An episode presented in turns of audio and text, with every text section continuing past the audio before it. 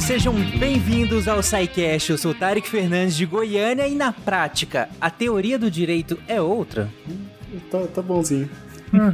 Foi o que deu, gente. Adorei, dois. A minha também vai ser ruim. Oi, oi, aqui é o André Trapani de Barra do Bugs, Mato Grosso, e essa pauta é um esquema de pirâmide.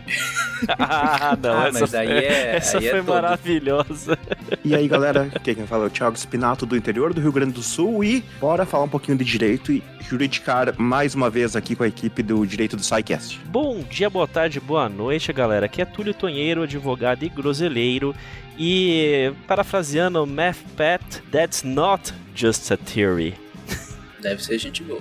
É, ok. Vocês não conhecem o Matthew Patrick? Ele é o do cara do, do Game Theorist, canal do conheço, YouTube. É maravilhoso o trabalho dele. Diga as passas, Catarina, aqui é Marcelo Guaxinim e como formado em geografia, eu vim trazer o contraponto a esse pessoal do direito. Você está ouvindo o SciCast, porque a ciência tem que ser divertida.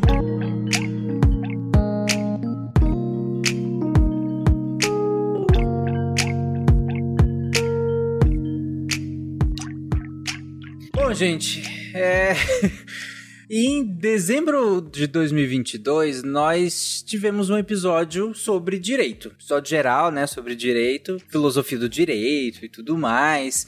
E lá em setembro de 2023, nós tivemos outro episódio chamado A Interpretação das Leis. Não quer dizer que foram os únicos de direito, na verdade são vários, né? O André colocou um esquema de pirâmide, além do, do trocadilho. E hoje nós temos um episódio chamado Teoria do Direito. E aí eu pergunto pra vocês: é fundamental que os ouvintes tenham ouvido esses outros dois episódios que eu citei para que esse de hoje faça sentido? O que eu espero que não. Ou ele não, Faz, ele não faz sentido dependendo do que a pessoa viu antes. É, ou ele não. Não, brincadeira.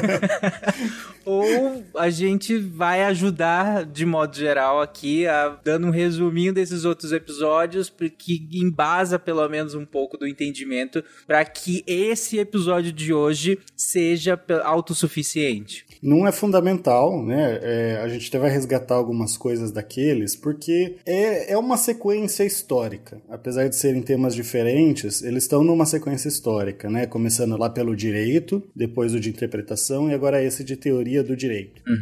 Só que eles são, né? Cada um é um tema fechado em si, mas é interessante a gente trazer algumas coisas, né? Aproveitando aqui já o, o gancho, que assim, no cast de direito, a abordagem, que a gente trabalhou o conceito de direito, a abordagem, a gente até falou de teoria do direito já no finalzinho, pincelou, mas a abordagem que, que foi feita lá é muito mais de filosofia do direito. Que é, vamos dizer assim, é uma área diferente que analisa o mesmo objeto, que é o direito.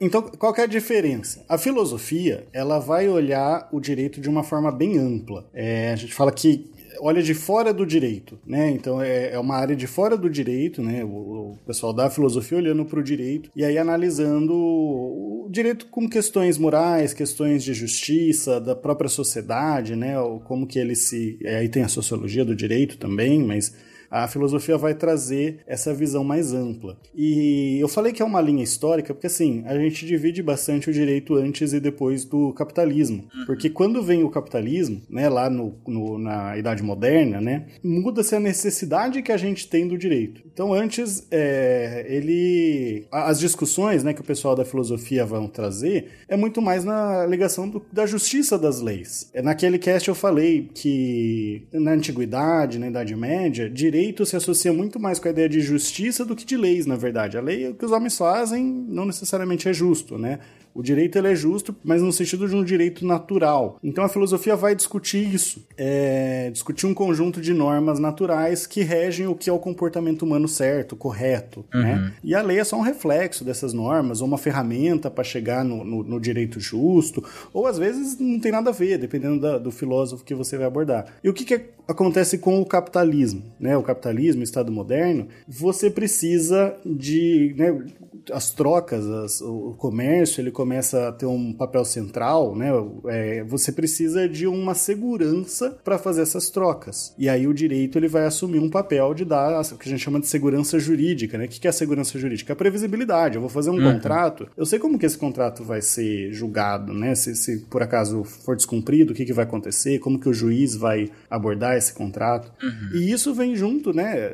Pela mesma necessidade de segurança com o Estado moderno, que a gente abordou também vários casts de. Inclusive tem a série, né? De elementos essenciais do Estado, é, entre outros. Mas o Estado moderno, com os reis absolutistas, ele vem unificando a produção das leis, né? Agora, as leis que antes eram esparsas, cada feudo tinha leis próprias, é, o costume era muito forte, agora você tem um rei que vai monopolizar a produção do direito, né? Do, do direito, agora não esse direito natural, né? Que é algo natural, uma justiça natural, mas do direito positivo, que a gente vai falar, que são as leis. E essa divisão ela é importante nesse primeiro momento. O direito positivo é o direito das leis, colocado pelo Estado. Né? Quando a gente fala de positivo, é de positivado, de posto por uma autoridade. O direito natural é aquele direito da justiça, que, que ainda vai ter seu papel no, no começo aqui da, do Estado moderno, né? Inclusive o pessoal lá da, os, do, do, iluminismo que questionava muito, falava, ó, oh, o Estado absolutista ele está indo contra o direito natural, né? Mas o direito positivo em si, ele vai ser só do, do Estado. E a filosofia, se ela discutia, discutia mais ao lado desse direito natural, agora, se a gente precisa de segurança jurídica, de leis estáveis, a gente também precisa de um estudo dessas leis que seja mais estável, né? E aí esse estudo começa principalmente com o direito civil, né? Porque propriedade, contratos é muito importante. O direito civil, ele era um dos direitos centrais nessa, nesse primeiro momento. E esse estudo, ele vai entrar um pouco naquilo que a gente falou no cast de interpretação das leis. Então, para já continuar aqui a nossa linha histórica, né?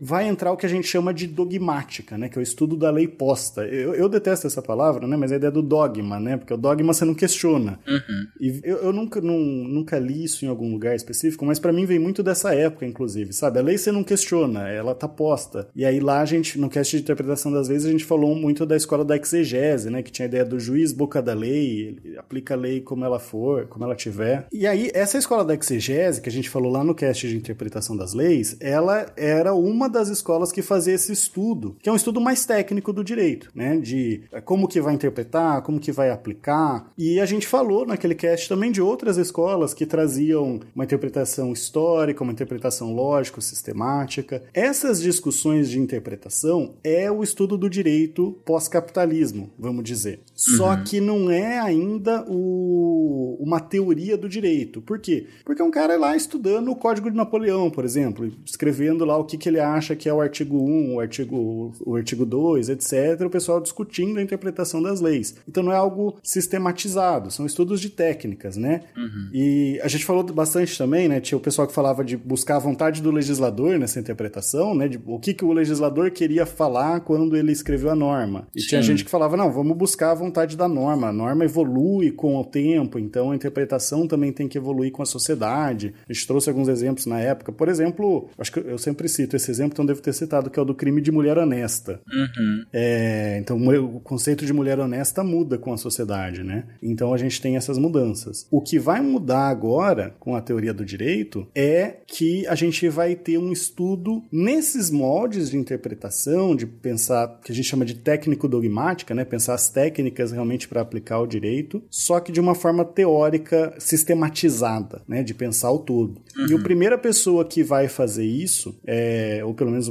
uma das primeiras, é um austríaco que a gente chama de Hans Kelsen que todo estudante de direito tem pesadelo com ele. Boa. É, é interessante porque quando eu abri aqui a pauta pra, do, do tema, eu vi que vocês estruturaram ela baseado nesse, no, nesse fulano, o senhor Kelsen, né? Eu falei, caraca, mas teoria do direito parece um, uma coisa tão ampla assim? Como assim vocês estruturaram um tema que se propõe a sistematizar esse estudo, como você colocou, André, baseado numa pessoa? Quem, quem foi esse, esse tal de, de fulano Kelsen aqui? Tão importante assim? É que aí, Tarek, a gente entra na, na, questão, né? Muitas vezes no direito a gente tem várias pessoas que ela tem uma relevância gigantesca dentro da, daquela área, né? Uhum. É, é, quando, é igual a gente for falar assim, a gente pensa né, em, em evolução, a gente pensa em Darwin. É algo quase que imediato, né? Ainda quando que gente... não tenha sido o único e tudo mais, mas sim, é óbvio, é, é, é o óbvio, né? É, quando a gente pensa em eletricidade, a gente pensa em Tesla, né? Uhum. Então, assim, é, é, são aquelas pessoas que. É, tudo bem, por mais que você tenha outras pessoas que participaram na construção daquele conhecimento, foram as pessoas que, que mudaram, né, o, o, o todo o paradigma da, da coisa. E Hans Kelsen, ele foi, foi um cara, assim, simplesmente fenomenal dentro desse aspecto, até porque ele. Eu, eu vou, né, citar, a gente vai citar aqui um pouquinho na biografia de quem foi Hans Kelsen, vocês vão ver que assim, ele não influenciou só isso, né? Ele foi um player importante dentro da, da, da, da, da uhum. própria filosofia do direito também pro, pro mundo inteiro.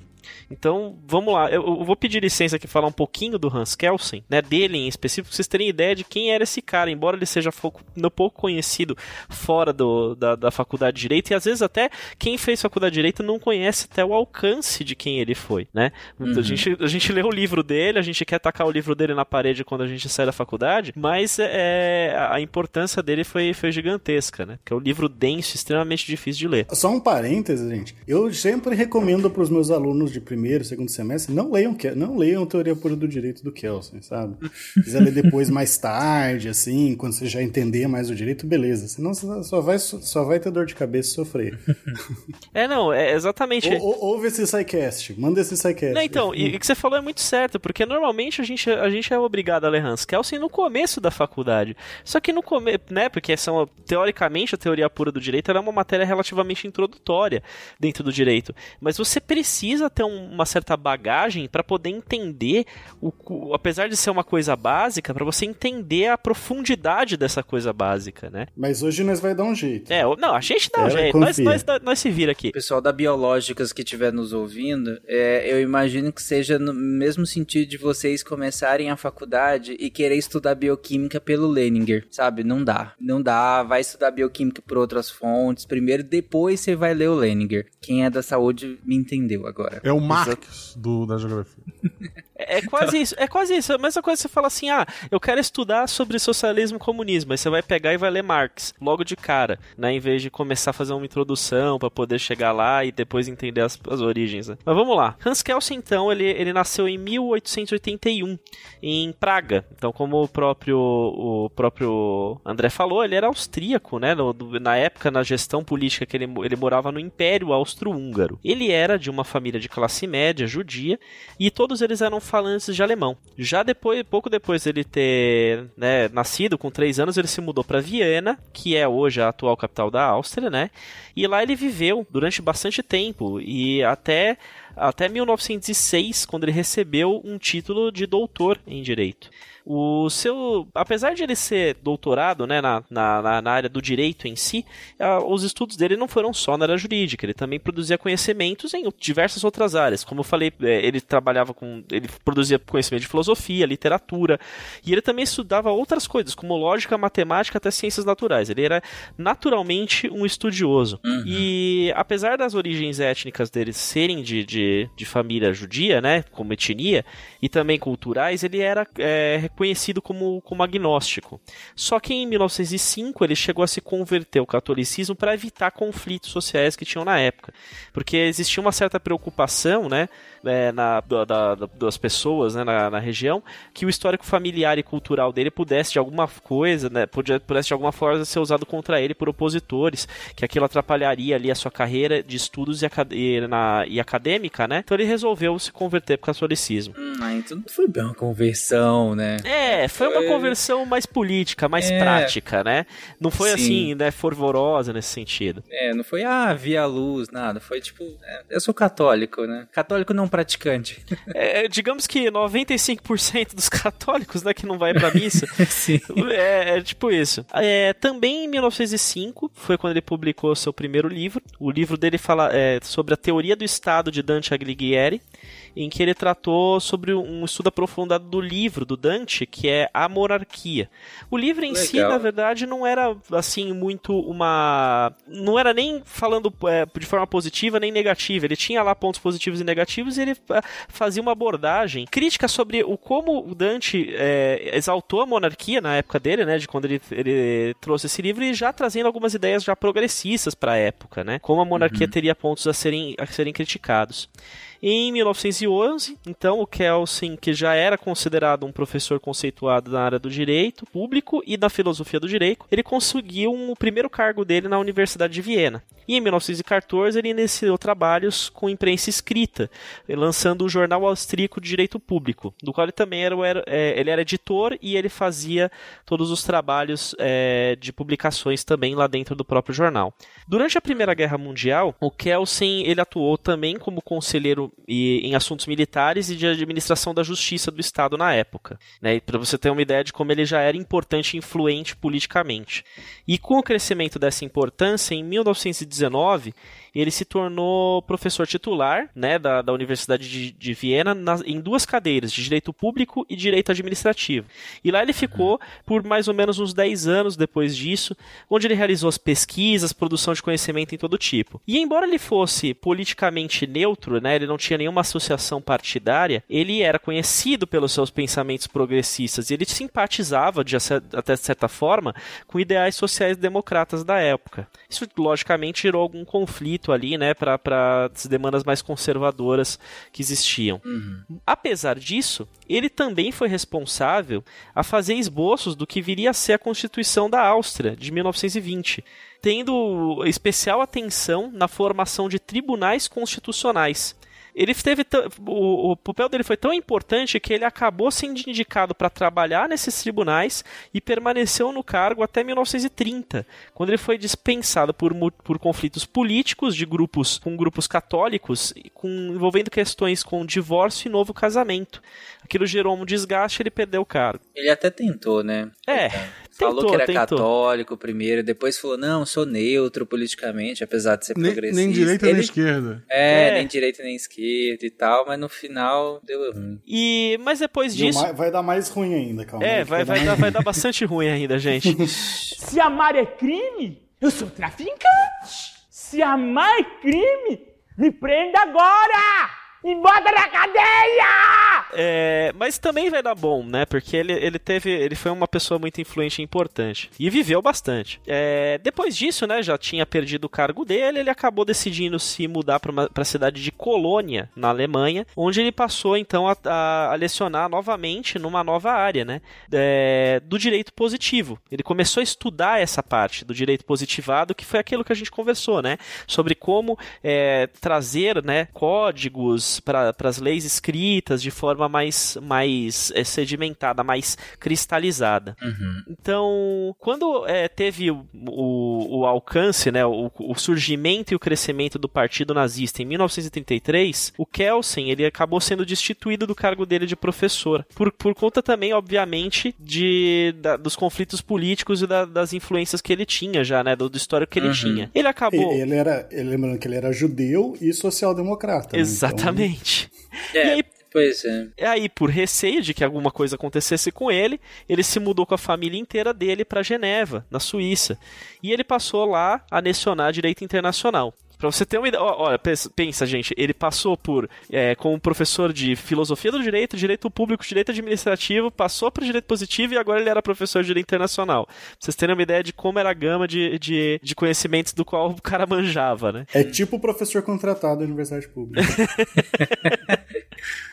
Ele chegou a lecionar um tempinho em Viena, mas aí ele foi no- novamente afastado, né, por conta do antissemitismo que teve na Europa, né, já, já com, a, com o partido nazista formado. Nesse mesmo período, em 1934, foi quando o Kelsen escreveu o livro dele, que é o que a gente vai comentar bastante nesse cast, que é A Teoria Pura do Direito. Mas eu não vou entrar no livro agora, que a gente vai falar depois. Com o início da Segunda Guerra Mundial e o receio que a Suíça se envolvesse no conflito, né? Não, não que seja o caso, o Kelsen ele se mudou para os Estados Unidos, chegando lá em 1940. Ele continuou estudando, continuou produzindo conhecimento e ele foi lecionar tanto em, é, em, em Harvard e na Universidade da Califórnia, em Berkeley. E lá nos Estados Unidos, ele recebeu a cidadania estadunidense, chegou a ser, inclusive, participar né, do governo americano como conselheiro de assuntos legais da Comissão de Crimes Especiais de Guerra e auxiliou nos preparos do que viria a ser o dos julgamentos do Tribunal de Nuremberg,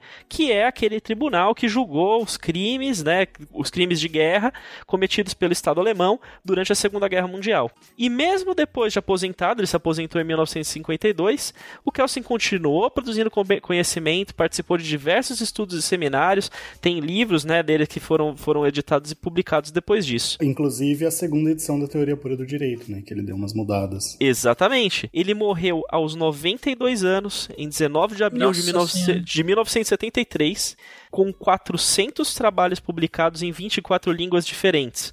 E, e- e ele acabou sendo, né, por conta desse, desse arcabouço enorme e por conta da relevância que ele teve, ele acabou sendo usado como base para basicamente todos os, os grandes é, eh, trabalhos jurídicos que a gente teve no Ocidente. Né? Então, Kelsen realmente é influente pra caramba.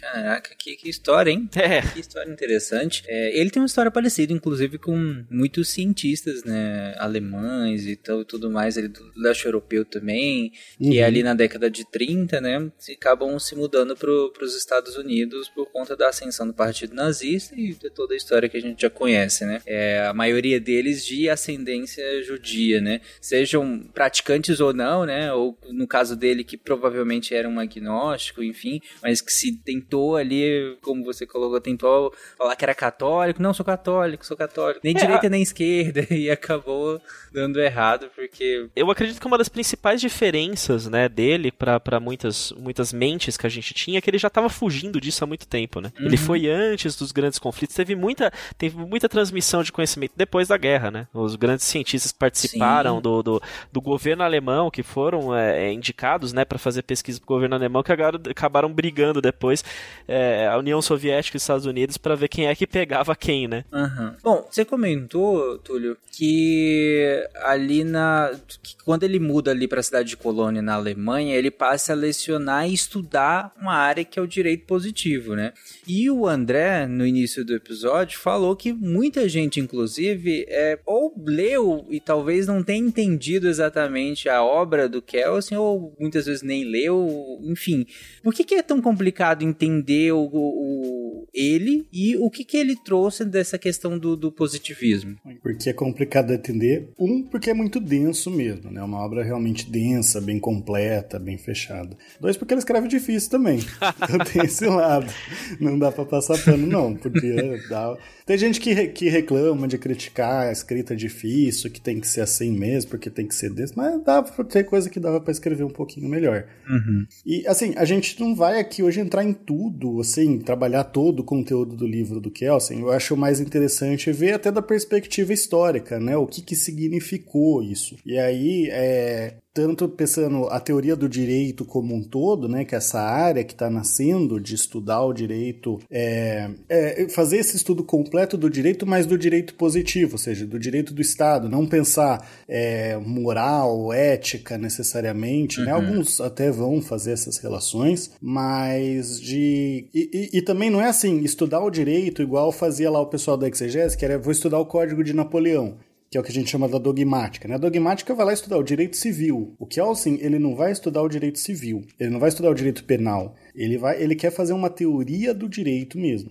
E aí, duas coisas que a gente precisa entender para entender o Kelsen. Primeiro, né, que acho que é o- uma coisa que todo mundo do, do direito sabe, essa aí é um pouco mais tranquila. O Kelsen ele tá dentro do que a gente chama de positivismo jurídico. Ok. Mais especificamente, dentro do positivismo jurídico, ele está na escola normativista do direito, se não, só para constar. Mas o que, que é o positivismo jurídico? É, é, difícil falar porque existem positivismos jurídicos, e isso já tá um, é uma das primeiras coisas que o pessoal erra muito. É, coisas sobre Kelsen, né? Erra conceitos básicos sobre Kelsen, porque joga positivismo jurídico tudo no mesmo saco. Uhum. Em geral, é essa noção, né? Positivismo jurídico está dentro dessa noção que eu estava trazendo de a gente não vai mais estudar direito natural, ou seja, a gente não vai mais estudar justiça, a gente vai estudar o direito positivo, a gente vai estudar é, as leis, né? Vai mudar, vai estudar o, o, o direito como ele é, não como ele deve ser. O direito posto pelo Estado. Agora, não é, como eu disse,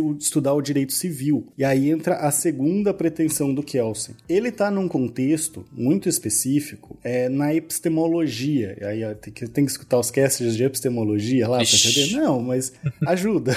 É, ele era austríaco, ele era contemporâneo de um pessoal lá do positivismo lógico, que apesar do nome ser positivismo também não tem nada a ver, tá? Que é o pessoal do Círculo de Viena, que era o pessoal lá que falava que só é ciência aquilo que pode ser é, verificado, né? Aquilo que é verificável. Uhum. É, que você tem que conseguir verificar empiricamente o seu objeto para você produzir é, conhecimento científico. E aí, por exemplo, lá na psicologia, o pessoal, para se adequar a essa ideia, estudava só o comportamento, né? Então, consciência não pode ser estudada porque não pode ser verificada. Uhum. O Kelsen, ele tá nessa nessa ideia, né? Então ele vai buscar na teoria pura do direito, né? E aqui quando eu falo teoria pura do direito é especificamente a do Kelsen, é o que aquele pessoal do positivismo lógico pedia, que era o quê? Que uma, uma teoria para ser científica, ela tem que ser tem que ter neutralidade do pesquisador, uhum. né? Tem que ser verificável e tem que ter objetividade. Objetividade significa que a teoria ela tem que se aplicar para o direito de qualquer tempo e qualquer lugar. Então então, essa é uma primeira pretensão do Kelsen. Sim. Ele não quer fazer uma teoria do direito alemão, uma teoria do direito austríaco. Uhum. Tem que ter uma certa universalidade, né, de aplicação. Isso. Se eu quiser aplicar para o Brasil, eu posso, na mente dele, tá? Uhum. Se eu quiser aplicar para o Japão, eu posso. Se eu quiser aplicar para a Idade Média, eu posso.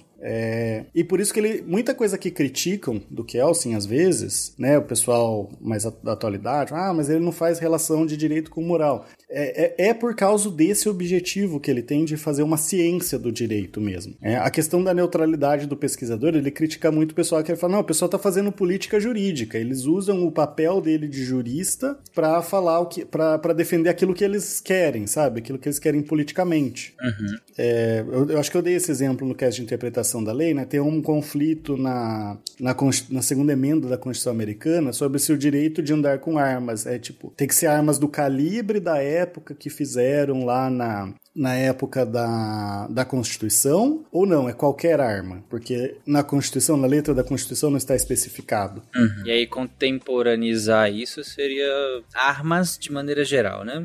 É, armas de maneira geral. Você pode fuzil ou não. Não existia fuzil naquela época, então eles não pensaram Sim. em fuzil. O Kelsen ele vai falar mais ou menos o seguinte: olha, vocês estão. Essa discussão, o pessoal tenta trazer argumentos jurídicos, mas no fundo a discussão é política. Quem não quer arma vai falar que é limitado, quem quer vai falar que não é. E aí ele criticava muito o fazer política usando essa, essa posição de jurista, né? Uhum. E o verificacionismo, a ideia de que você tem que estudar aquilo que é verificável, para ele, né, o que, que isso significa? Fugir da metafísica, fugir da moral, fugir da justiça, fugir da política. E o que, que é verificável no direito? As normas jurídicas, né? E aí ele vai fazer o estudo das normas, que vai ser uma parte importante dentro da teoria dele. É nesse ponto que a gente se distancia mais daquele episódio de filosofia do direito. Nesse ponto a gente se distancia, porque ele vai olhar só as normas positivas, né? As normas postas pelo Estado. Uhum. Mas lembra sempre com esse asterisco, né? De que não é tipo, eu vou olhar o artigo 5 do Código Civil, uhum. da lei tal. Não, é, é as normas como um todo, com essa pretensão de universalidade. Beleza.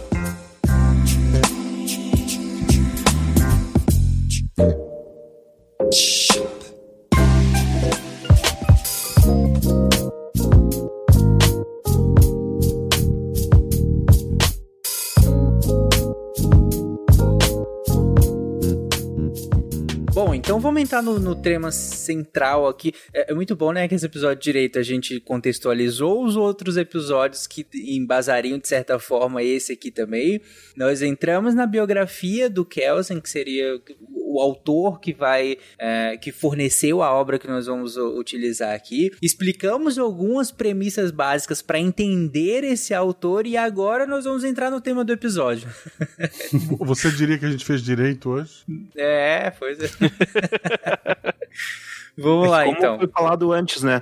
Uh, muitos autores do direito, tanto uh, outros, mas o Kelsen principalmente, eles exigem essa bagagem, esse tipo de, de construção antes de tu entrar no tema, porque senão ele acaba não fazendo sentido, né? Uhum. Mas então, ó, a gente fa eu falei já aqui, né, que o nome do livro dele, o Túlio também tinha comentado, é Teoria Pura do Direito. E esse pura é essencial, porque esse pura é o que vai falar a metodologia do Kelsen. A metodologia para atender aqueles pressupostos que, que a gente tinha colocado lá do positivismo lógico. Uhum.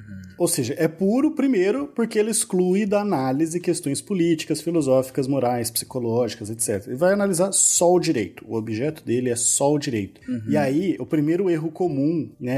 Tem um autor que é o Leno Streck, que ele fala do senso comum jurídico, né? Esse primeiro senso comum jurídico do Kelsen é o seguinte: o Kelsen não defende que o direito é puro, é que o direito é desvinculado da política, da moral, etc. O que ele está falando é que a teoria, ele está propondo uma teoria pura do direito, e não uma teoria do direito puro. Ou seja, o que é puro é a teoria. A teoria não vai.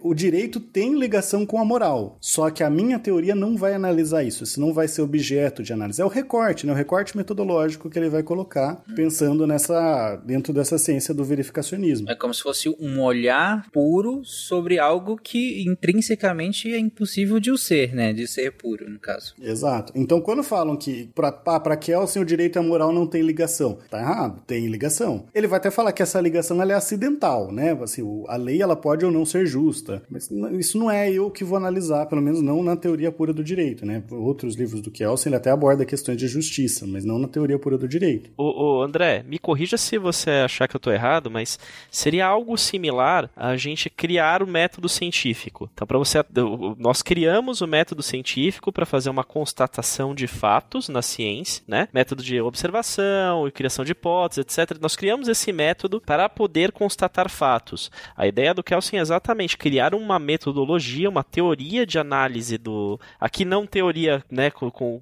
conceito científico, né, de, de, de é, mas uma, uma, forma, um método de verificação, de estudo do direito que seja puro. O método é puro, não o direito, não o objeto. Eu vou falar que você está errado só por uma coisa. Hum. Não é como se fosse isso, é exatamente isso. Né? Porque na cabeça dele ele está criando uma ciência. Uhum. Então é uma, é um, exatamente ele está criando um método científico, o um método dessa ciência que ele está fazendo. Uhum. Então é, é exatamente o que você falou. Então ele vai focar no direito positivo. Esse é o objeto dele, ponto. Então ele estuda, a gente fala, né? E aqui vem uma das primeiras coisas que para confundir um pouco a cabeça. Ele estuda o direito como fato, não como valor. Ele estuda o direito como ele é, não como ele deve ser. Quem estuda como deve ser é a filosofia do direito, né? A justiça uhum. vai debater essas coisas. Então ele vai estudar o direito como um fato. A mesma lógica lá da, do, do pessoal da, da ciência, do positivismo lógico, né? né? A ciência estuda os fatos, então eu estou estudando o direito como um fato. A teoria do direito, então para isso ela tem que ser uma teoria do direito positivo. Aí ele nem vai entrar, o pessoal do positivismo nem entra nessa discussão de se existe direito natural, um direito que seria esse direito justo ou não. Ele vai simplesmente estudar o direito posto, o direito que ele consegue. E esse estudo, aquilo, lembra aquilo que eu falei, né? Que ele não é um estudo de, do direito de um país específico. E como que ele faz isso? Se ele vai estudar o direito como fato, um direito que existe, como ele é, sem entrar num país específico. Fazendo uma visão que, que se chama de uma visão formalista do direito. O direito, para ele, o direito positivo, ele pode ter qualquer conteúdo. Pode ser justo ou pode ou não, vai ser direito do mesmo jeito. Desde que a norma formalmente seja do direito, quando fala formalmente, geralmente a gente está falando de aspectos de autoridade que colocou aquela norma é competente para isso, o procedimento foi adequado,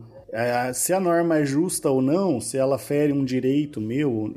Fere um direito, não vou nem entrar nos direitos fundamentais, porque aí dá uma discussão à parte, né? Mas se eu gosto da norma ou não, isso não importa. Ela é direito. Uhum. Tem até uma questão, né, que o meu professor de Julia Guiar falava, né, que eu achei bem interessante, porque assim, o Kelsen, ele faz a segunda edição da teoria pura do direito depois dele ter fugido da Alemanha nazista, né, de ter ido para os Estados Unidos. Só que ele não muda essa parte, que ele fala que o direito pode ter qualquer conteúdo, que o direito não precisa ser justo para ser direito. Ou seja, se você perguntar pro Kelsen por que, que ele fugiu da Alemanha, ele vai falar, não, eu tava fugindo do direito, né, o direito que falava que podiam pegar todos os meus bens, que podiam me levar para para campo de, de concentração, né? Uhum. Esse direito era injusto? Era, eu concordava. Não, era direito? Deixava de ser direito por causa disso? Não, não deixava. Diferente de outras pessoas que mudaram essa visão, inclusive, começaram a trazer a questão da justiça exatamente por causa do, do nazismo. Mas pro Kelsen, o direito ele é direito independente dele ser justo. Uhum. É, e da legitimidade também, né? Você poderia falar assim, ah, tem uma lei ilegítima, mas ela é válida, então logo ela é direito. Sim. Até porque aí a gente volta na questão da, da pureza, né? A, ele vai olhar só o direito. Legitimidade é um conceito lá da política. Uhum. Então não importa. Ele vai falar de um outro conceito que a gente vai trazer mais pra frente, que é a validade. A legitimidade é política. Então, ah, foi um ditador que colocou a norma, foi feita democraticamente. Não importa. É, tem forma de direito, é, é direito, então é objeto de estudo da teoria do direito. O porquê, o quem que colocou, aí já não é objeto. Se foi um ditador, se foi democracia, aí é política, ciência política que vai estudar. É interessante que você trouxe essa questão da, da, da timeline dele aí, né? Dessa segunda edição da, da teoria pura do direito, porque dá uma certa legitimidade, né? Dá uma certa coerência com o que ele escreveu, né? Antes e depois de- de viver essa situação. Uhum. Mas de fato, na minha faculdade também foi no primeiro semestre que foi ah, introduzido a esse livro do Kelsen. É- E é impossível tu ler isso no teu primeiro semestre direito, assim. É praticamente. E Não, é, fa- não faz sentido, né? Você ele pedir. afasta, inclusive, da teoria totalmente. É, é a mesma coisa que, sei lá, você quer falar assim, ah, beleza, você precisa entender os básicos do funcionamento do mundo. Ok. Aqui está um livro de física clássica do, do Newton, para uma criança de primeiro ano. do fundamental. Ó, você precisa entender o mundo, então tá aqui, ó. Começa lendo física clássica para você poder entender o que é gravidade, para você entender depois por que a chuva cai.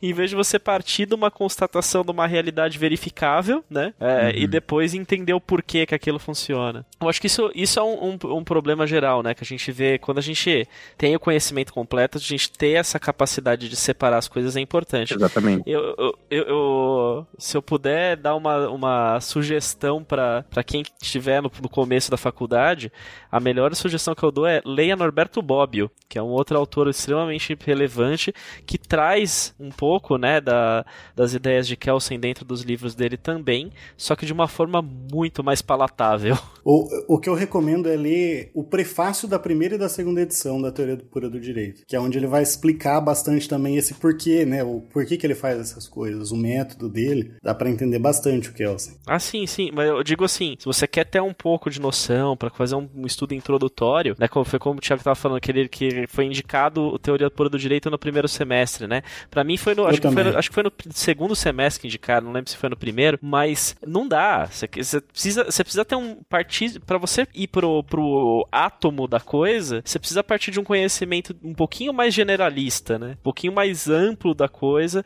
para depois você ir na, na- na- nas, nos elementos básicos da escadinha. Bom, dentro dessa metodologia, então, como eu já tinha adiantado, o objeto de estudo, né? Ele fala assim, ah, o objeto da teoria do direito é o direito. Isso aí tá lá nos prefa no, no prefácio, inclusive, né? Só que estudar o direito é estudar a norma jurídica. Porque a norma jurídica é o elemento verificável do direito, né? Sim. Então, é, é isso que a gente vai estudar.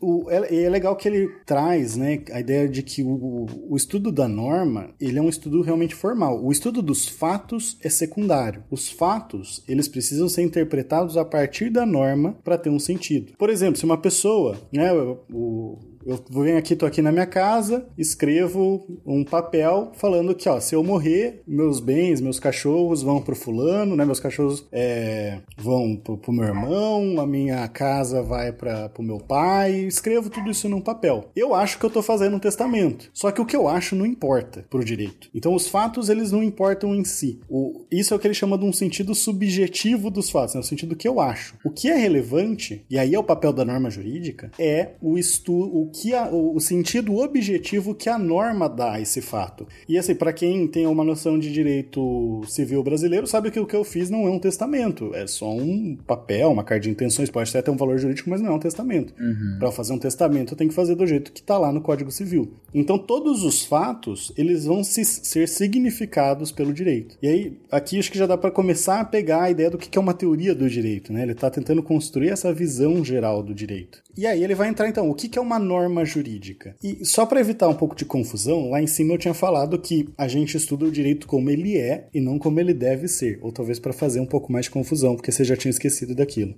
né? Porque eu estou estudando o direito como ele é e não, não o justo, né? Como ele deveria ser. Ah, daí o Kelsen, ele fala isso, só que assim, a norma jurídica em si, ela é um dever ser. E esse termo, né, os, é, não tem como não falar para falar de Kelsen. A norma jurídica é um dever ser. Por que, que é um dever ser? Nesse sentido, do, ela diz o que deve ser. A norma implica que algo deve ser, que algo deve acontecer de uma maneira específica. Que os seres humanos, né, e o Kelsen ele fala que o direito ele só ele, ele é para os seres humanos, né? Ele não, porque lá na Idade Média você tinha animal sendo condenado por crime ou até objeto muitas vezes, né? Isso aí ele já descarta. Ele fala, não, direito é para conduta humana. Então, a, a norma ela implica que os seres humanos devem, deve dever ser, né, se conduzir de determinada maneira. Uhum. E aí tem a estrutura que ele usa que é se A é, deve ser B. Então a norma, a norma jurídica ela poderia ser colocada nessa estrutura de se A é, deve ser B, ou seja, é, se matar, deve ser aplicada a pena tal. Né? Se quer fazer um contrato, deve fazer da forma tal. Então a norma ela sempre tem esse se A é, deve ser B, onde que o A é a referência fática, né? o fato ao qual a norma está atribuindo o sentido, e o B é a sanção.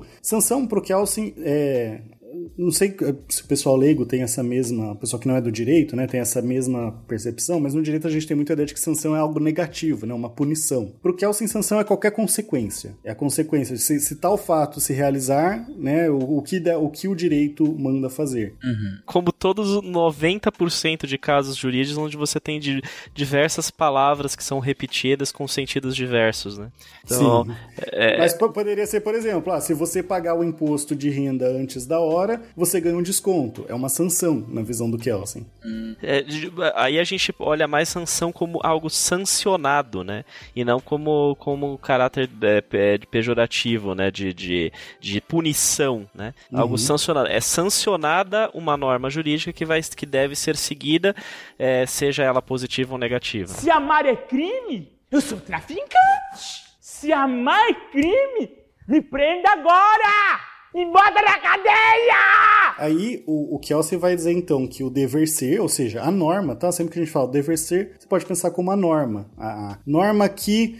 Em Kelsen eu posso falar que a norma é a regra. Norma e regra, para Kelsen, a gente pode falar que é, é a mesma coisa, tá? É, que depois, num cast futuro, a gente diferencia que hoje a gente tem outros tipos de norma, mas o termo que se usa mais no direito é realmente norma, nesse sentido de, de as regras, tá? Uhum. Não é a lei, porque a lei é um documento, um documento que tem várias normas, tá? Então, o dever ser, a norma é sempre dirigida a um ser, a um fato, uma conduta humana. E uma norma, ela vai ser cumprida quando o fato, a coisa do mundo do ser, corresponde à coisa do, número, do mundo do dever ser. O Kelsey, ele é tão chato, só pra vocês verem, assim, a...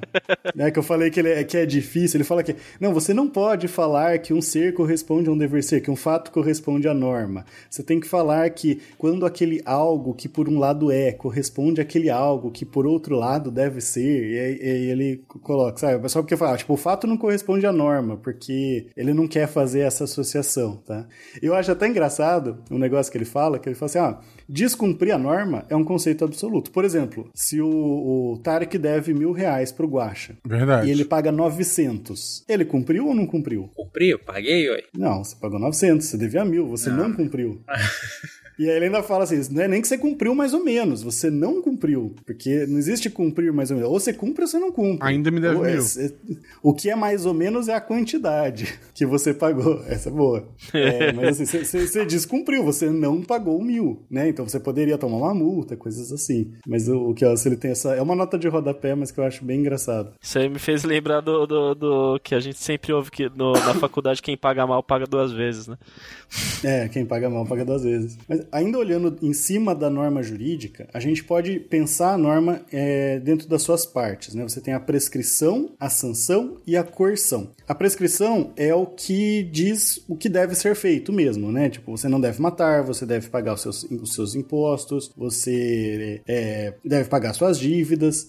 A sanção é a consequência, no caso do cumprimento ou descumprimento da norma. E a coerção é quando o Estado faz você, de fato, ir lá é, seguir a norma. Né? Por exemplo, se eu mato alguém, tem a consequência que é a prisão, 6 a 12 anos é, no Brasil e multa. A coerção é a, a polícia indo lá me prender e me, me levando pra cadeia.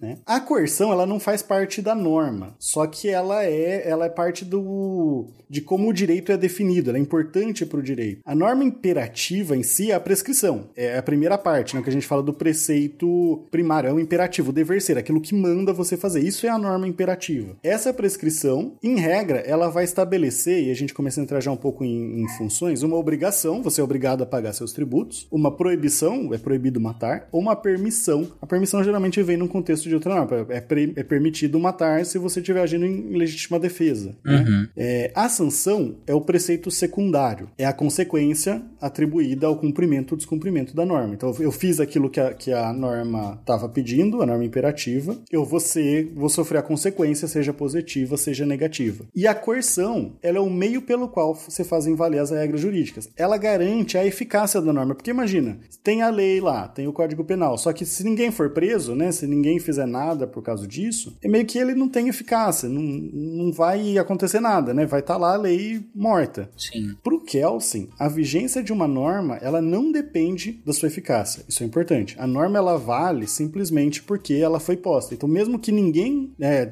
as pessoas estão matando, tem o crime de homicídio, mas as pessoas estão matando. Isso não importa. É aquela noção que eu falei lá da visão formal. O, o Estado colocou, uma autoridade competente colocou, ela é válida. É, então, mesmo que a, tem aquele negócio da lei que pega, a lei que não pega, né? Eu lembro que se discutia muito isso na época que veio aquelas de dirigir, beber e dirigir, né? Que veio a tolerância zero e tudo mais. Isso em si não, não é necessário, mas pro Kelsen precisa ter uma eficácia mínima. E aí a coerção ela é importante para garantir essa eficácia mínima. E aí tem, tem normas que ele fala que conteúdos que ele fala que nunca vão ser norma jurídica. Por exemplo, é proibido respirar. Isso não é uma norma jurídica porque não tem eficácia mínima, né? As pessoas elas vão respirar, elas têm que respirar. É proibido levitar.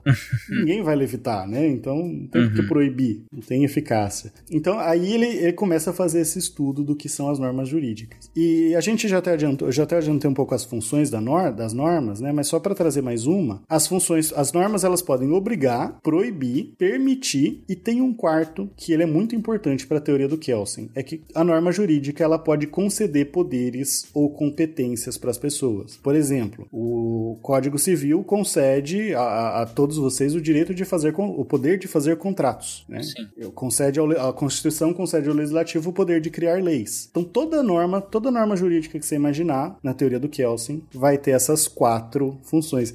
Dá pra ver, né? Vocês conseguem ver agora como que é um estudo do, do, do direito que seja universal, né? Que eu pelo menos se pretendo universal, sem entrar ali no, nos conteúdos. E é por isso que é, é difícil muitas vezes, né? Porque é muito abstrato o negócio. Agora eu vou fazer uma provocação de opinião aqui, hein, André? Que eu tava aqui pensando. Uhum. É, é, será que a gente poderia considerar a teoria tão pura assim, a partir do momento onde a gente chega e fala sobre a norma jurídica ter necessidade de uma, de uma sanção, uma coerção, uma necessidade de uma eficácia, ou mesmo assim de uma, uma questão de desnecessidade, a impossibilidade, a gente já não tá atribuindo um juízo de valor aí? É, é um- o juízo de valor eu não sei, mas é um questionamento interessante, né? Porque você- realmente você precisa do poder do Estado, você já precisa entrar numa parte mais material, né? Assim, até entendo essa questão quando a gente para pra poder considerar, tava a questão da, da, da sanção e da coerção, até talvez eu refletiria um pouquinho menos, mas a- a- agora a gente pensa na, na questão, né? Se uma lei ela não é eficaz, ela deixa de ser uma lei por conta disso? Acredito que não. Por menos. Não, pra ele não, inclusive. É, não, não- ele fala, essa eficácia mínima é realmente o mínimo É, do mínimo. aí a sabe? gente, a gente entra na questão da, da lei desnecessária ou da lei impossível.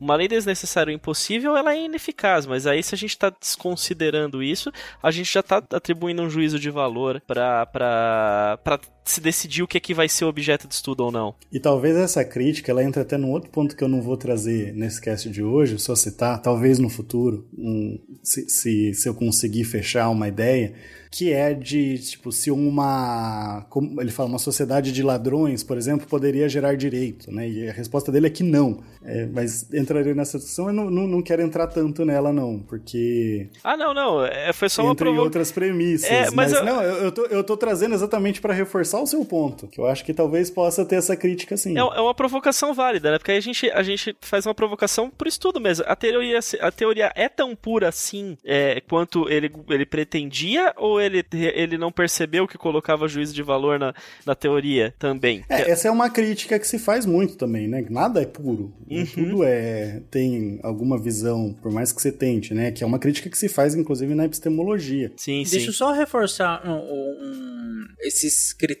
por assim dizer, que você colocou, para que o, do que as normas podem, né? Que eu acho que ele é interessante, uma, um- a sintetização do que você falou até agora, dessa última parte, eu acho que ela é bem interessante de que as normas elas podem é, obrigar a fazer algo, né? Proibir algo, permitir algo ou conceder poder para fazer, imagino que as outros três, de certa Para fazer novas normas. E, então, que, que vai gerar é adiantar. o- a obrigação, a proibição e a permissão, de certa forma. Uhum, exato. É, essa parte achei interessante. Isso é muito interessante da gente olhar assim, e eu vou até pegar um exemplo que eu acho que é muito interessante colocar, é, é o seguinte, pensa no Código Penal, tá? É, o diferente do Código Civil, o Código Penal não tem, no- hoje, né, até vou pegar um parênteses muito grande aqui, mas é, é, o Código Penal brasileiro, nós não temos uma, um- uma escrito lá, é proibido matar.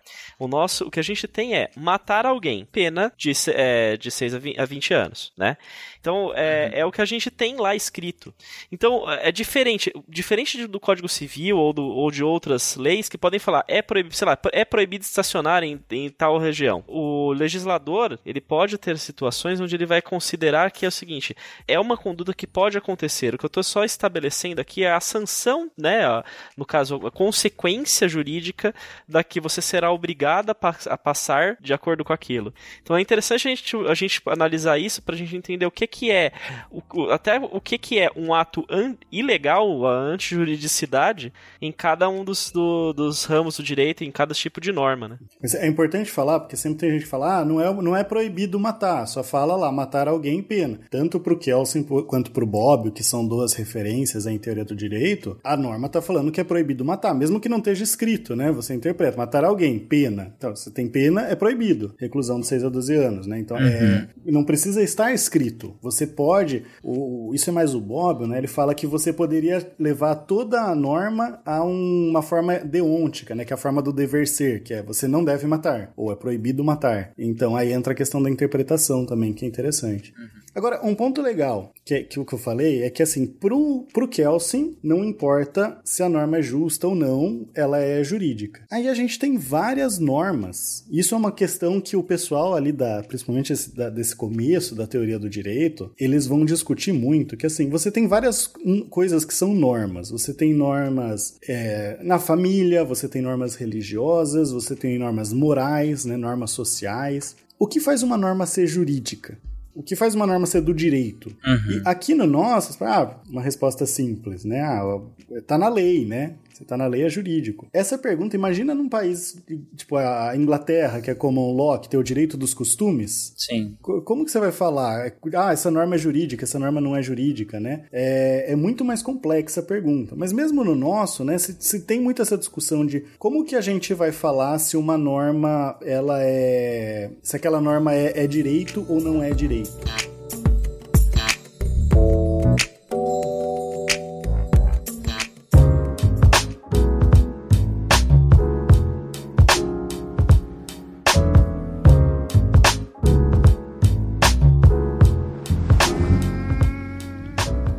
André, eu não sei se vocês vão entrar nisso, mas como que, que também se você for entrar nisso, como que uma norma vira uma norma jurídica, uma norma que não é jurídica ou Uma norma do costume, por é, exemplo. por exemplo, sim. A gente vai entrar na teoria, tá? Na prática, o costume geralmente, principalmente em direito internacional, mas eu acho que na Inglaterra é meio que assim também. Se fala de ter não só o- a norma ao longo do tempo, mas também o que a gente chama de opinio iuris, que é tipo, eu sigo essa norma porque eu acho que eu sou obrigado a seguir essa norma. Tem que ser esta- estabelecido isso para que ela seja considerada uma norma jurídica, né? Uma norma do direito internacional, por exemplo. Só que é interessante, a pergunta que está por trás disso, né, de pensar a fonte, beleza, mas sabe, por quê? Quem que falou isso? É da onde que vem que a norma, se eu considerar que ela é jurídica, ela é jurídica? Essa é a pergunta das fontes do direito. É, e- mas assim, a própria lei, né? Se eu fizer, a gente, a gente chegar a começar a debater aqui é, e fazer uma lei falando que o SciCast tem que ter auxílio do governo. Essa lei, ela é jurídica? Ó, é uma lei. bom, né? Seria bom. É, mas se é bom ou ruim, não importa pro Kelsen. Mas assim, o que que faz ela ser... Por que que essa é jurídica e essa não é jurídica, né? O que que faz uma norma ser jurídica? O que que você acha, o Tarek? Cara, que, que ela faz? Ela seja. Bom, eu, eu pensando que a ideia dele era um- uma ideia de estruturação e universalização.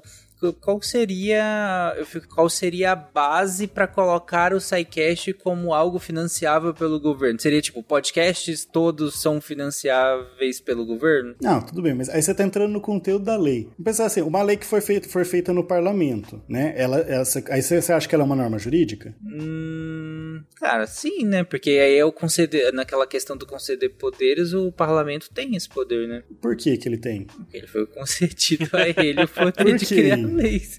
Por quem? Que a gente deu esse poder a ele. É, E quem que deu pra gente o poder de dar esse poder pra eles? falaram que o poder era do povo. Então, Mentira pra gente. Mentira pra gente. o... Você poderia responder a Constituição também. Tipo, a Constituição falou que, eles, que o que eles fazem é lei. Mas, e aí eu posso perguntar, mas quem que deu poder pra Constituição? E essa Essa regressão pergunta vai é- até onde? Vai, vai, chega no lugar. Mas vamos pôr um parênteses aqui, a gente já chega. Pro Kelsen, isso, isso é a pergunta de fonte do direito, tá? Perguntar isso é perguntar as fontes do direito. É o que, que faz essa norma ser válida. O Kelsen, ele fala que um dever ser não pode derivar de um ser. Ou seja, uma norma não pode derivar de um fato. Essa ideia, ela vem lá do David Hume, né? A guilhotina de Hume, lá da filosofia, que ele fala, não, você não pode analisar a sociedade e tirar normas morais da sociedade. O Kelsen tá só trazendo isso pro direito. É, até porque, pro Kelsen, lembra que o ser só tem importância se ele for qualificado pela norma, que é aquilo que eu falei lá do testamento, né? Não importa o que eu acho que eu fiz, importa o que a norma diz. Então, essa questão sobre o que faz uma norma ser válida, que é essa ideia da- das, das fontes do direito, pro Kelsen, uma norma, ela vai ser jurídica se ela for válida. O que, que faz a norma? Então, a norma que eu escrevi, que, eu, que a gente fizer aqui, né, nós aqui na, na pauta, na gravação, ela não vai ser válida. O que, que faz uma norma ser válida? Ela vem de uma fonte do direito. É, é o que você falou, estamos entrando num ciclo, né? E a fonte é o que dá validade à norma. Só que pro Kelsen, so- a única coisa que pode dar validade a uma norma, porque um- uma norma não deriva de um fato, né? um dever ser não deriva do ser, é uma outra norma. Lembra que eu falei, por que, que eu posso fazer um contrato? Porque o, dire... o Código Civil fala que eu posso fazer um contrato. Sim. Por que, que o legislativo pode fazer um, a, a lei? Porque a Constituição diz que o legislativo pode fazer a lei. Para o Kelsen, a fonte do direito é sempre uma norma superior àquela norma que ele está colocando. Uhum. Essa é a definição de fonte do direito para ele. Toda norma superior em relação à norma é, anterior. E a gente tem um problema porque no direito a gente tem múltiplas fontes do direito. O contrato é fonte do direito, né? Cria obrigações, cria proibições, eventualmente, então é fonte do direito. Uma lei é fonte do direito, um testamento, uma sentença de um juiz, porque pode criar obrigações também, uma emenda à Constituição. E aí a gente entra nessa ideia do Kelsen de sempre, bom, a gente tem que buscar a norma superior, né? Qual que é a norma superior ao testamento? Ela é fonte do, do, do testamento. Qual que é a norma superior à lei? É a fonte da lei.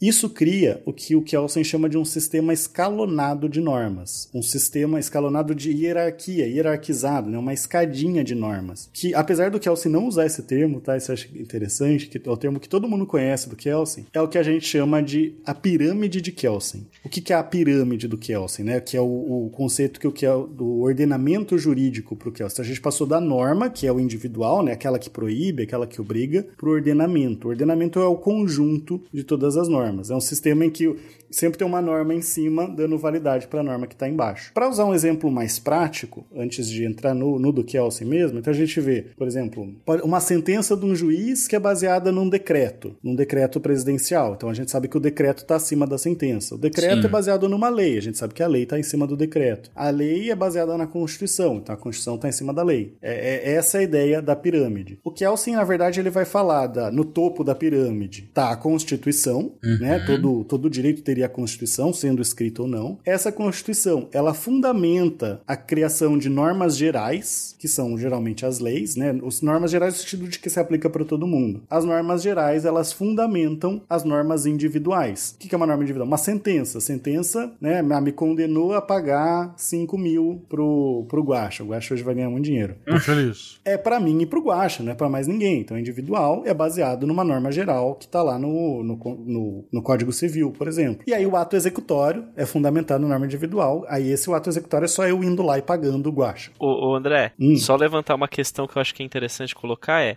se, se pra Kelsen toda norma tem que vir de uma fonte do direito e, e que precisa e que não pode vir de um Se ser, é uma norma superior, que é uma norma superior, o grande problema é a Constituição, né? o grande problema é a Constituição. É porque a Assembleia Constituinte parte de uma norma, né? É, tem, essa, tem esse lado também. É, mas assim, vamos lá. Se a gente falasse, bom, então o que, que fundamenta a Constituição? Aí, antes de, de responder a- o questionamento do Tarek, a gente pode falar, ah, a Constituição vem da Assembleia Constituinte, o fato de que os constituintes se organizaram lá e criaram a Constituição.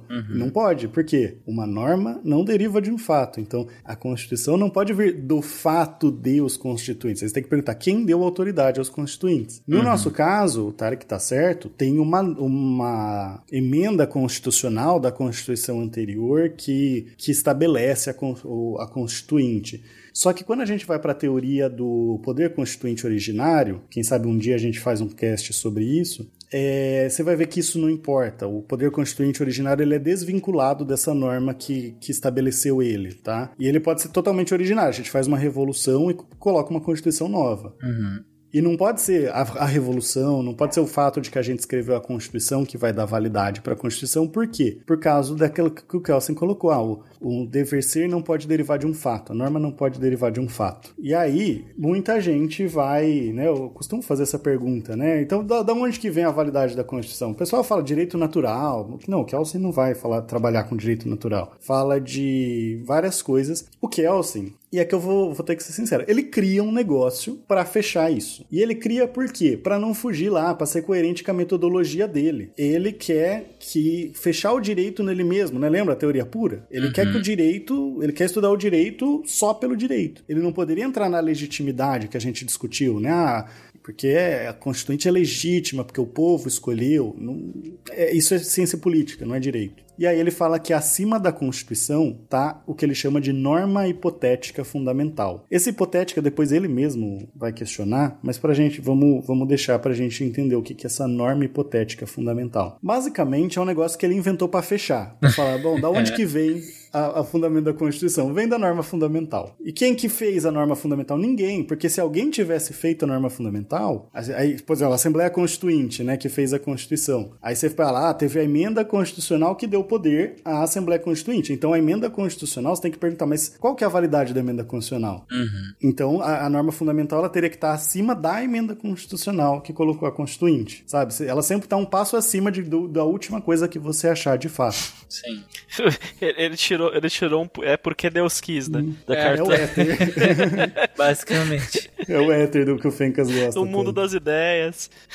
Então, a, a, a norma fundamental é a norma que dá unidade ao, ao ordenamento jurídico. Toda norma, indireta ou indiretamente, que está no ordenamento jurídico, deriva dela. Né? Tudo que está na pirâmide deriva dela. Se estiver fora, a norma que a gente fez aqui de que o SciCast deveria receber financiamento, ela está fora da pirâmide. Ela não tem validade, ela não vem da norma fundamental, porque a gente não tem a competência para nenhuma norma deu a competência para a gente fazer isso. Então ela dá validade para as outras normas. É, então, primeira coisa para entender, gente, põe isso na cabeça. Eu vou, vou marcar porque que é um negócio que todo mundo fica querendo, sabe, a, a descobrir qual que é a norma fundamental. Não é algo que existe, tá? Inicialmente o Kelsey ele até falava da norma como um pressuposto do pensamento do jurista, sabe? O, o pressuposto de que o direito é válido. Depois, na, tem um livro, Teoria Geral das Normas, que ele muda e fala que não, realmente é uma norma fictícia, não é nada de hipotético, de pressuposto, é fictício, eu inventei. É ficção que contradiz a, e contradiz a realidade. Mas aqui, na teoria pura, ele tá falando isso. Então, se eu tivesse que falar qual que é a norma fundamental, é, é o pressuposto de que a Constituição é válida. Uhum. Ponto. Por que, que a gente pressupõe que a Constituição é válida? É porque um ditador vai me matar se eu não pressupor? É porque foi feita pelo povo?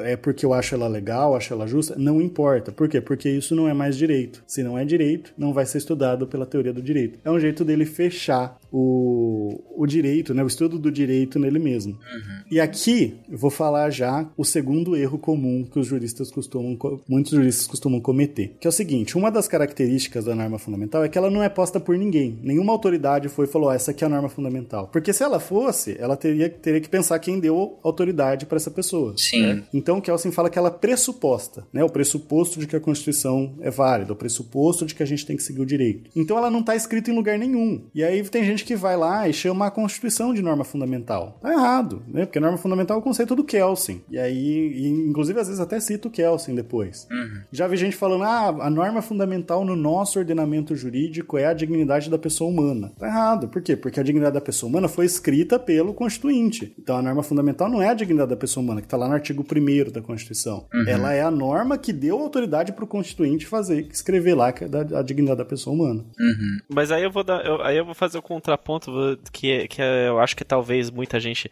É que muita gente usa o termo norma fundamental para outra conotação, que é a norma que dá fundamento, né? Tudo bem, mas, Mas eu é- vejo, e, e as- é. só que as pessoas, se, se fosse só assim, beleza. Eu já vi um artigo que ele, ele coloca, ah, di- dignidade da pessoa humana, é norma fundamental, eu já fiquei daquele jeito. Não, tá. Não tá muito certo, mas beleza, tá falando que é fundamental, que é o centro do ordenamento jurídico. Aí vai lá e fala, ah, porque Kelsen não sei o que. Ah, não, aí- aí sabe? é- Então, é realmente associa com o Kelsen. Aí é forçar a amizade. Outra coisa, a norma fundamental ela não deriva do ordenamento jurídico. Porque eu, quando eu era aluno, eu falava, né, dá pra fazer um projeto de pesquisa, eu vou estudar todo o direito brasileiro e vou falar qual que é a norma, aluno de segundo semestre, né? E aí eu vou falar qual que é a norma fundamental do Brasil. Não, é o ordenamento jurídico que deriva dela, ela é só esse pressuposto, né? É, se um dia a gente fizer uma revolução e fizer outra constituição, a gente saiu daquela norma fundamental e colocou outra, e tudo que vier dela depois é, vai ser fundamentado nela, só que o conteúdo não importa, por isso que não adianta eu estudar todo o direito, porque a norma fundamental, e aqui é uma outra característica dela, ela não tem conteúdo material, ela não cria direitos nem obrigações, ela é só formal. E aí, por isso que a dignidade da pessoa humana também não pode ser. A dignidade da pessoa humana, ela tem conteúdo material. Diz que os seres humanos não podem ser reduzidos a meros objetos, né? Entre outras coisas. E aí tem uma discussão enorme do que é a dignidade da pessoa humana, que dá uns três sidecasts. O, É. o- André, nesse caso, então, só pra ver se eu entendi, eu não posso falar que a Constituição em si é a norma fundamental, porque, na real, a norma fundamental é que daria o poder da Constituição ser o que é? Exatamente. Ser a ponta dessa pirâmide, no caso, né? É a ponta da pirâmide, ela que tá no topo. Eu falei que a Constituição tava no topo, né? Porque eu não queria dar spoiler. A norma fundamental que tá no topo. É exatamente isso, Tarek. É, ela é o pressuposto de que a Constituição vale. Ela é que dá a força pra Constituição. Ela que. É por causa dela que se eu fizer uma Constituição aqui em casa, essa Constituição não vai valer nada. Mas que deixe claro, isso, isso não tem necessariamente um efeito prático. É muito. Não, é um é efeito. teoria pura do direito. É, é um efeito puramente. Na verdade, eu diria até que aqui eh, é, seria um dos pontos menos teóricos e sim quase filosóficos do Kelsen de criar um um mundo das ideias, né? Aí a gente volta lá pro, pra realmente pra, pra ideia de, de Platão, né? De, de, de olhar pra, pra. Assim, de onde veio o conceito do cavalo? Ah, porque no mundo das ideias existe o cavalo fundamental. né? Seria isso. A gente tá Aham. falando ah, de onde é que veio o conceito de Constituição? Ah, porque existe o, o, o direito, funda a norma hipotética fundamental que justifica o direito da o, o conceito de Constituição. Então, ah, é, é isso, basicamente. Pra, pra passar um pano, a, a- a relevância prática seria, na, na, na mente dele, né? Exatamente eu falar quais normas são jurídicas e quais não são, sabe? Então, ah, eu fiz uma lei. Não vale, porque eu não posso fazer lei. Ah, o Congresso fez uma lei, mas fez fora do que a Constituição determina. Ah, não pode, porque tem que fazer dentro. É, mas aí, ah, mas o que que dá, e o que que, por que que as normas da Constituição são jurídicas, né? Quais são? A emenda constitucional vai ser, não vai ser? Meio que ele tenta dar uma resposta teórica para isso, para essa questão das fontes do direito, né? Mas é, é muito, gente, enxerguem a norma fundamental como ele querendo fechar a ideia da teoria pura do direito, né? De uhum. ser puro, de eu não vou olhar a legitimidade porque não é, não é mais direito, né? Então é para ser coerente com a metodologia dele. Se amar é crime, eu sou traficante. Se amar é crime, me prenda agora! E bota na cadeia! Agora, o, o Túlio falou de questão prática, né? Eu sempre gosto de trabalhar, quando eu vou falar de teoria do direito, a parte mais prática é a parte final, né? Que é, é, é a interpretação. E a gente falou de interpretação do direito lá na, naquele cast de interpretação das leis, mas a gente não chegou no Kelsen, tá? Então agora, agora entra uma parte que é bem continuação ali mesmo. A interpretação é sempre a parte mais prática. Só que quando você tem uma teoria do direito, a ideia é que seja é coerente, né? Então, a lógica que ele vai aplicar para como você interpreta uma lei é decorre do conceito de norma, decorre da, dessa questão de fundamento de fontes do direito, decorre de tudo que foi construído até aqui. E aí, na interpretação do direito, a gente tem a, o mais um do, do senso comum jurídico, né? Que para usar o, o Streck de novo, né? Do o último erro comum que a gente vai apontar. Muita gente fala, ah, Kelsen é positivista, a escola da exegese é positivista né? não faz consciente, né? Então o Kelsen diz que a interpretação tem que ser a literalidade da lei, a letra da lei. Esse é um outro que eu vejo muito pessoal falando. Sabe? Kelsen diz que você tem que aplicar a, a, a literalidade. Não é, que eu falei, não existe um positivismo, existem muitos. Isso é a escola da exegese, lá da França. O Kelsen fala exatamente o oposto disso. Ele fala, né? Então vamos reconstruir. A aplicação de uma norma é, é sempre, né? A aplicação de uma norma superior para ele é sempre um ato de interpretação dessa norma. Porque quando ele fala assim que quando o legislador cria uma lei, ele está aplicando a Constituição, né? Porque a Constituição Sim. diz como ele deve aplicar, criar uma lei. E para fazer isso, ele tem que interpretar essa Constituição. Ah, lá está falando que tem que ser votado por maioria absoluta. O que é a maioria absoluta? Então ele tem que interpretar isso para aprovar a lei. Quando o juiz dá uma sentença, ele está interpretando a lei e aplicando a lei. Por isso que, inclusive, o Kelsen fala que interpretar e aplicar é sempre a mesma coisa, né? Ele fala interpretar barra aplicar a lei. Porque você só aplica quando você interpreta. Diferente da escola da exegese já, que, que falava que você não pode interpretar a lei, né? Se você interpreta, está mudando o sentido. Porque assim, isso não existe, né? Você aplicar a lei sem interpretar. Porque a lei ela não tem um sentido em si. Sim ele tem o sentido que precisa ser interpretado. Faz sentido. É, é, na verdade, na verdade o, complementando, é exatamente nesse essa, esse ponto que o Kelsen traz e aquilo que a gente falou sobre a pirâmide de Kelsen, né, embora ele não use exatamente esse, esse termo, ele foi um dos do, que gerou pra gente o mais... Uh, mais clara interpretação do que a gente chama de hierarquia das normas. Quando a gente olha para a hierarquia, que a gente olha para as normas, quais são as normas que, fundament, que fundamentam a si mesmas, isso ajuda a gente a entender qual é a hierarquia delas, qual a relevância delas, é, porque sempre a norma acima vai ser mais relevante, né? Você sempre tem que olhar e interpretar e colocar as normas inferiores, né? Pra, inclusive para a gente poder considerar aquela questão da, da legitimidade, da validade da norma, né? Isso no efeito prático de hoje em dia, né? É, ou até no caso da na, na, coerção da norma, né? Na possibilidade de, de aplicação da sanção de uma norma, só vai ser válida, né? Isso puxando um pouquinho para o Kelsen, se a gente tivesse a fundamentação, se tivesse essa hierarquia superior fundamentando a norma de baixo. Só, você, tocou um ponto que eu acho que, que eu acho importante a gente trazer. Quando o Kelsen fala essa questão de hierarquia, é importante a gente tomar cuidado para não ser anacrônico também, porque hoje a gente está muito acostumado em pensar que a lei é inconstitucional, porque ela fere um direito fundamental, meu, fere minha liberdade de expressão, né? Isso é, é um pensamento que começou no direito pós-segunda guerra, tá? Então o Kelsen, quando ele ele fala da lei ter que ter, é, ser fundamentada na Constituição, ele não está pensando tanto nos direitos fundamentais. Ele está pensando muito mais nessa questão formal mesmo. Até porque para ele a lei pode ter qualquer conteúdo, né?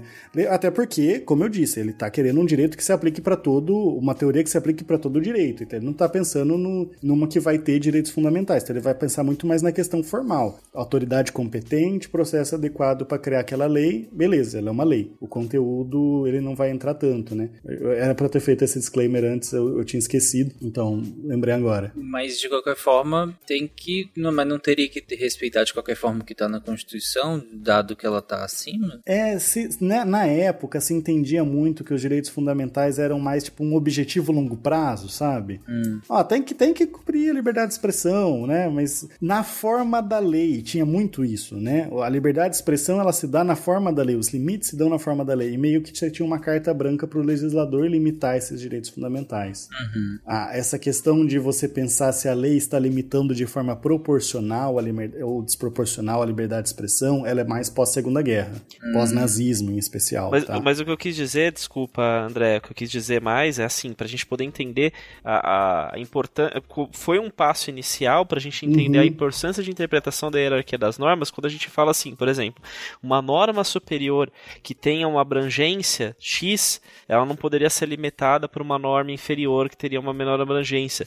A partir do momento que a gente criou sim, essa, sim. criou a, a, a, a, ideia, né, que a gente conseguiu passar a entender a ideia dessa, dessa pirâmide. Toda a ideia de hierarquia, é, né? Toda essa ideia de hierarquia disso. que nasceu a partir da, da, da, do conceito de Kelsen, né, de fundamentação, uhum. hoje a gente já vê com uma valoração, não é apenas fundamentação. Passou uhum. a ser, além de fundamentação, uma valoração de ideias, mas que nasceu daí, né? Foi, digamos assim, foi uma evolução natural do direito que nasceu dessa pequena, desse primeiro momento que era a mera fundamentação. Sim, eu entendi. É só porque eu lembrei dessa questão e eu sempre acho importante trazer extremamente, gente tomar, extremamente, com certeza. tomar esse cuidado. Mas aí, entrando, voltando na questão da interpretação, o Kelsey ele vai falar o seguinte, diferente lá da escola da exegese, eles falavam, ó, a lei tem que ser clara e perfeita, né? Que qualquer um que leia lá sabe exatamente o que está escrito. O Kelsey ele vai falar que não, que a lei né, as normas em geral, elas não conseguem, é impossível que elas consigam é, limitar de forma plena a, a, sua interpretação, os seus sentidos que são possíveis.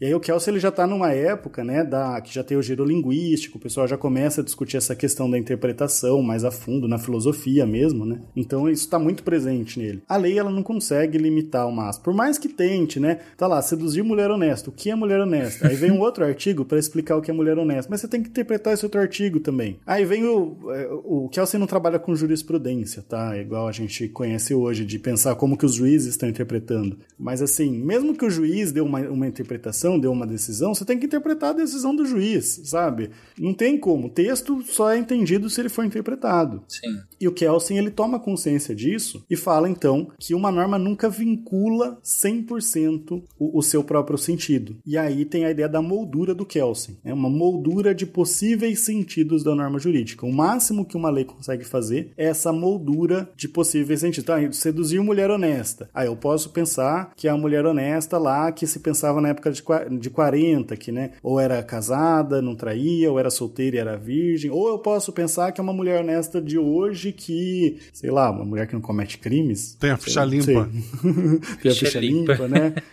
então, todos esses sentidos estão dentro dessa moldura, né? O que é a moldura? Então, todos os sentidos possíveis da norma. Uhum. E aí fica essa dúvida, né? Quem que, qual, qual é o sentido sentido adequado. E entra na questão, né, voltando na questão da, das normas que dão poder, né, que essas normas que dão poder, elas foram importantes para a gente pensar o ordenamento jurídico, né, a norma que deu poder para o constituinte, a norma que deu poder para o legislador, mas ela também ela é importante para a gente pensar a interpretação. Porque, vamos pegar essa, essa norma, né, ou qualquer norma do direito, você vai ter lá o, o, o cidadão comum que vai ler a norma, vai tentar entender o que, que aquilo está falando, para obedecer às leis, né? Sempre que você cumpre ou tenta cumprir as leis, você está interpretando as, as, leis. Você vai ter o, o, Túlio lá, que vai escrever um livro sobre direito civil, né? O, aí ele é o, o, doutrinador que a gente fala, né? Eu prefiro literatura, mas a gente já conversou sobre isso em outro cast. É, que ele vai dar também a interpretação dele. E você vai ter o juiz, que vai dar a interpretação dele. O Kelsen, ele vai falar o seguinte: a gente tem que pensar quem que é o intérprete legítimo. E aí que entra aquela crítica que eu levei, que eu trouxe lá em cima, que ah, vocês vão ficar discutindo aí, vocês vão usar seu papel de jurista, né? O, o Túlio vai lá usar o papel dele de jurista para falar que determinado artigo do Código Civil diz uma coisa e não outra. Só que pro Kelsen isso aí é política jurídica, sabe? Tipo, se falar, não, a outra interpretação tá errada. Pegar lá da Constituição Americana, né, do direito de portar armas, ah, o cara que tá defendendo que é só fuzil, ou o cara, qualquer um dos caras, né,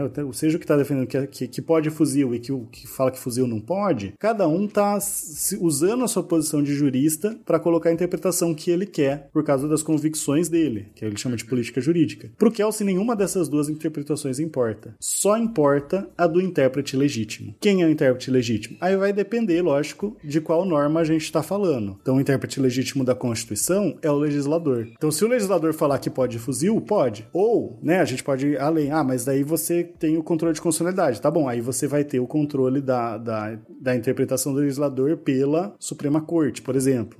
Aí o- é o que a Suprema Corte disser, a interpretação que ela disser que é adequada é a que vale. E como que a Suprema Corte deve escolher? Porque o pessoal ficava discutindo o método, né? É, o método de histórico, o método gramatical, o método X, Y, buscar a vontade do intérprete. Não importa. Isso aí não é mais direito. Se não é direito, eu não vou estudar. Não é teoria pura do direito. Ele fecha. Você vê como que é completamente o contrário de interpretar a literalidade da lei? Sim. Aí o pessoal repete bastante isso. Ele fala, basicamente, ele fala assim: a interpretação é um ato de vontade do juiz. O juiz tem um poder discricionário, ele pode escolher a interpretação que ele quiser. Então, ele meio que ele acaba jogando a segurança jurídica no lixo, né, nessa, mas ele é coerente com a teoria dele ao falar isso, isso que eu acho legal, isso que eu acho bonito, sabe, ele é, ele é coerente com a teoria dele, porque se ele falasse, não, tem que usar um método tal, tem uma lei falando, mesmo que tivesse uma lei falando, você tem que interpretar a lei pra entender o que que é o método tal, sabe, você não fecha totalmente, você pode tentar fechar um pouco mais a moldura, mas totalmente não, E aí, ele é coerente. E, e aí chega a ser. Você poderia dizer, né, que a, que a interpretação da teoria pura do direito ela chega a ser uma teoria, digamos, fria, né?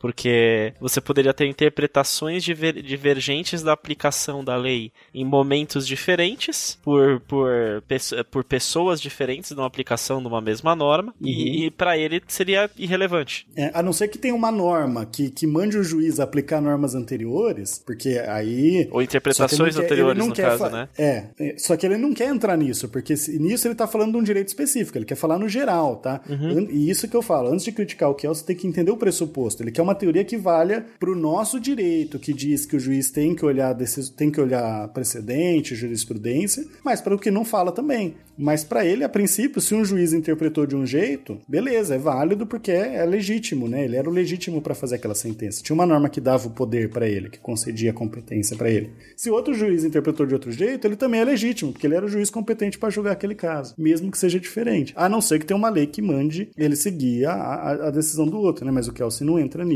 nessa questão de jurisprudência. Eu, eu acho que aí t- que tá o grande ponto. O pessoal criticar o Kelsen por isso não está, não está, está criticando o- a pessoa, mas não o, o correto. Não seria correto que se criticar o método. Porque que ele tá fazendo? ó, Gente, só tô apresentando um método. Vocês que se virem, né? Tipo, não tô querendo dizer pra você. E as pessoas estão usando e a- a- a- também interpretam esse método de uma forma, também. Aí é o ponto da interpretação do método, foi como você falou. É, usam Kelsen pra justificar coisas que não são justificáveis por Kelsen, né? Exato. Então, é, eu entendo muito claro, assim, tipo, é, seria mais ou menos a mesma coisa do pessoal utilizando, justificando fake news é, é, com um método científico. Seria algo mais ou menos assim.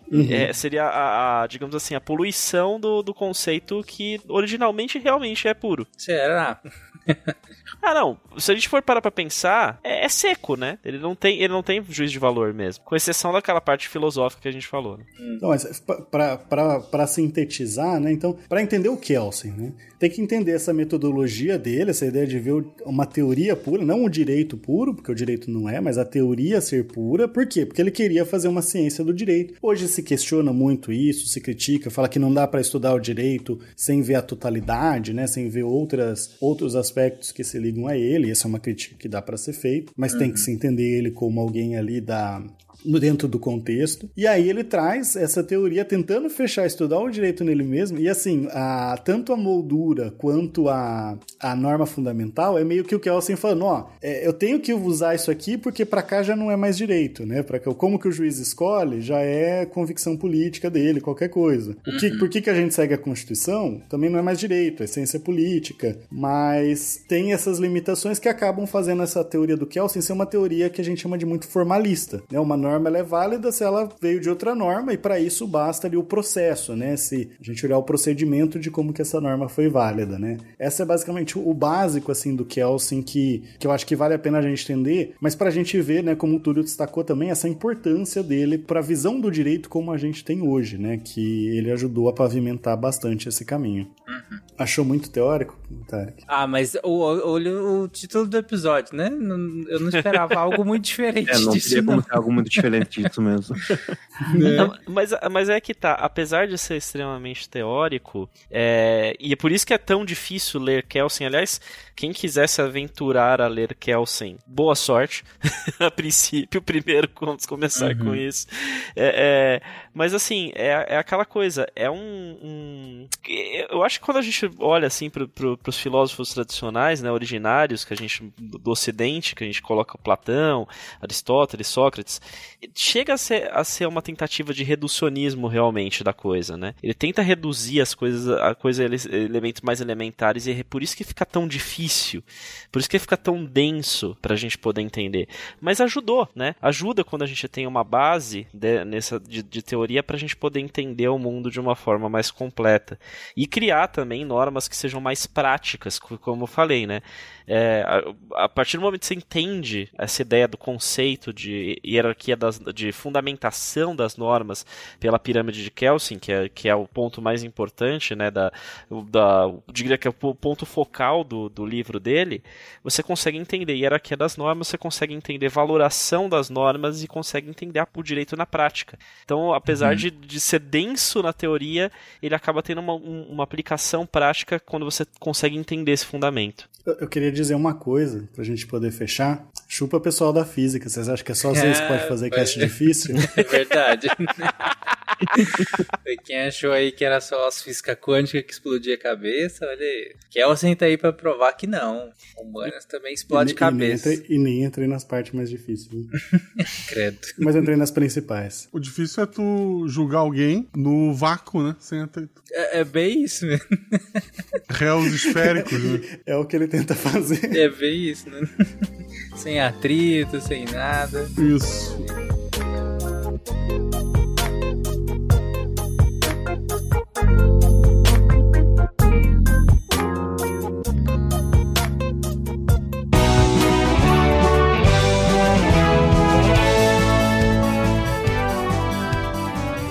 Olá, pessoas, e sejam bem-vindos a mais um recadinho do SciCast. Eu sou a Jujuba. Estou aqui de antemão para agradecer a todos vocês ouvintes que fazem esse projeto acontecer. Bom, primeira coisa, né? Se você ainda não sabe, o PicPay morreu. Gente, o PicPay acabou, meu Deus do céu. Eles nos avisaram em cima da hora. Então, se você, ouvinte, apoiava a gente pelo PicPay, não se preocupe, você pode continuar ajudando a gente a tornar a ciência divertida de outras formas. A gente ainda tem tem o Patreon e a gente tem o Padrim. Os links estarão no post. Mas, se você não quiser entrar nessas formas de colaboração, você também pode fazer um Pix. Olha aí que prático! no post desse episódio vai ter lá o QR Code bonitinho, porque nós estamos no futuro. Então você pode entrar, pagar pelo QR Code, ou se você preferir, a nossa chave Pix é o nosso e-mail contato@saicast.com.br. Aliás, esse e-mail também é o nosso e-mail para vocês entrarem em contato, mandarem seu amor, mandarem suas sugestões, suas opiniões, suas dúvidas e, claro, o que você quiser falar com a gente, né? Então, assim, aproveitem, entrem em contato com a gente, apoiem esse projeto, façam com que o SciCast tenha mais 10 anos de existência, por que não? E muito obrigada desde já, gente. É, tenham um ano maravilhoso, eu espero que seja o ano do podcast, olha aí, e o seu ano, ouvinte. Um beijo para vocês, obrigada pelo apoio e até semana que vem. Atenção para o informe semanal dos textos da semana. E na segunda, Lenin Machado Lopes traz o texto É possível usar biofilme como embalagem de alimentos? E será que a gente está passando por uma revolução na, na questão da embalagem, acabando com os plásticos? É sobre isso que o Lenin vai tratar. E na quarta-feira, texto de, da Bruna Estevano, lá na área de literatura, A Genialidade de Langston Hughes, parte 1. O Langston Hughes, para quem não conhece, é um escritor negro lá dos Estados Unidos, ali da época de, dos 1920, né? É, e que ele vai, escreve é, poemas, né? Letras que parecem letras de música mesmo, é, parece blues e foi bastante influente na cultura americana e o texto tá bem legal para conhecer para quem não conhece ou para aprofundar para quem conhece nesse ícone da, da literatura. E na sexta-feira, só o Augusto César é, granjeia para pensar num tema desse ele vai fazer o usar um beaten up, né, aqueles joguinhos que você ia indo para frente, ia rolando e batendo na galera na rua, é, lá dos anos 90, eu joguei muito, é o Final Fight, né? O Final Fight tem um personagem que é o, o Hagar, e esse personagem, né, para quem não sabe ou não sabia, ele ganha para prefeito e depois para presidente. E aí no texto Games do Lab, pancadaria, celebridades, política, status social e pile drivers, o Augusto César vai usar essa, esse jogo para falar de celebridades na política. Tá bem legal o texto, então confere lá esses textos e mais muito, muito mais lá no www.deviante.com.br. E você também pode se tornar um redator deviante. É só mandar um e-mail para contato@scicast.com.br e vir ajudar a fazer a ciência mais divertida. Eu sou André Trapani, genialmente embalando o crime nas ruas. Embalando ficou ruim, né? Parece que eu tô colocando impulso, mas tudo bem. E apagando a luz da Torre Deviante. Se a ciência não for divertida, tem alguma coisa errada. Tem que ser divertida. A coisa mais divertida que tem é a ciência.